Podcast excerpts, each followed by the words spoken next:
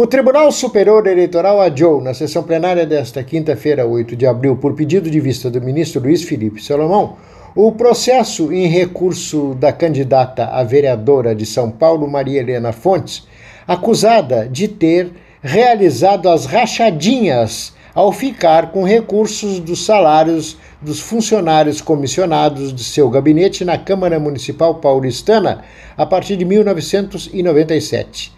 Ela teve seu registro deferido pelo Tribunal Regional Eleitoral de São Paulo, mas o Ministério Público Eleitoral recorreu pelo indeferimento.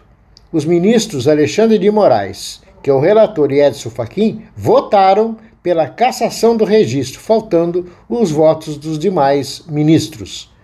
Do TSE, Sérgio Oliveira.